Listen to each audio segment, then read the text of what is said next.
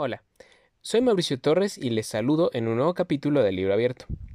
Hoy es domingo 23 de abril de 2023 y hoy, hoy es Día Internacional del Libro.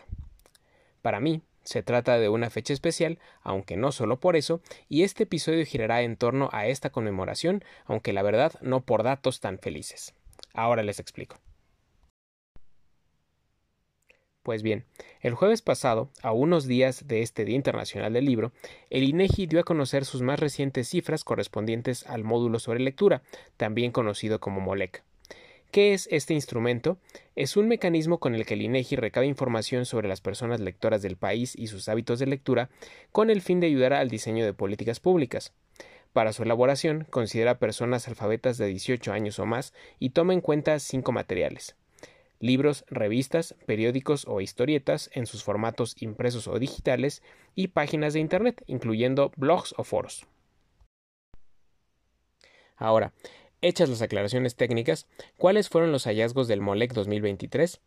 El documento es amplio y muy interesante, por lo que recomiendo consultarlo directamente, pero aquí daré algunos puntos relevantes, tres en particular. El primer punto, que un menor porcentaje de la población contemplada es lectora. 68.5% de las personas se declaró lectora, lo que representa una disminución de 12.3 puntos respecto de 2016, cuando el porcentaje fue de 80.8. El segundo punto es que desde 2016 se observa una tendencia decreciente prácticamente ininterrumpida en la población lectora. Decía que en 2016 ese porcentaje fue de 80.8. Para 2017 bajó a 79.7, para 2018 bajó a 76.4, para 2019 bajó a 74.8, para 2020 bajó a 72.4, para 2021 bajó más a 71.6, para 2022 subió tantito a 71.8 y para 2023 volvió a descender a 68.5. Y el tercer punto, en lo que se refiere a los libros en específico, es que igualmente bajó la cantidad de libros leídos por año por persona. El año pasado fueron 3.9 y este fueron 3.4. En este rubro vale la pena resaltar que las cifras de años pasados son similares, ni bajamos ni subimos de los tres libros leídos por año. Ahora, ¿qué creo que nos dicen estos números? Es obvio que en general me parecen una mala noticia, sin adoptar un tono alarmista, me parece negativo que la gente lea menos, no por un afán de romantizar las letras, los libros y la cultura, sino por los potenciales efectos prácticos de esto. Leer poco dificulta nuestra capacidad de comprender documentos o problemas con los que lidiamos a diario. Nos puede complicar razonar, discutir, llegar a acuerdos. Pero dicho esto, y aquí vuelvo a esto de que no quiero tomar un tono alarmista, creo que estas estadísticas también debemos interpretarlas con mayor profundidad y pensar, por ejemplo, en cuáles son los motivos de que la población lea menos. Un dato que el propio Moleki incluye es el de que 8 de cada 10 personas que se definieron como no lectoras dijeron que en sus casas, cuando crecían, no tuvieron acceso a materiales de lectura.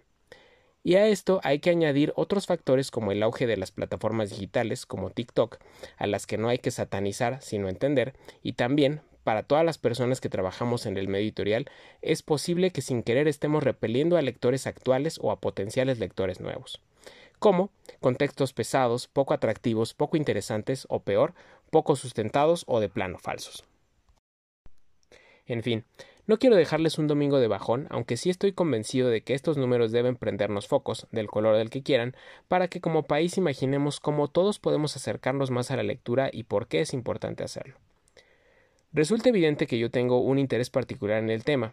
Como periodista me interesa y mi profesión depende de que siga habiendo personas lectoras pero también soy consciente de que esta meta, desde mi cancha y la de mis colegas, implica el reto de que aprendamos a conquistar a esas personas lectoras. Y más allá de eso, insisto, es clave que como país nos caiga el 20 de que necesitamos tener una población más y mejor alfabetizada. Y en fin, después de todo este bombardeo de números y reflexiones, les decía al principio que esta fecha es especial para mí. No solo es Día Internacional del Libro, sino también mi aniversario 13 de casado. Por lo mismo, quiero dedicar este capítulo a mi esposa, Elizabeth, y agradecerle el tiempo compartido. Valga la metáfora fácil, esta vida juntos ha sido como escribir un libro a cuatro manos. Ha habido páginas difíciles, algunas dolorosas, muchas de ellas que han fluido con enorme felicidad, y pues aquí seguimos, escribiendo una página a la vez. Ahora sí, como siempre, les agradezco mucho haberme escuchado y espero que la próxima semana nos volvamos a encontrar. Que tengan un gran, gran domingo. Bye.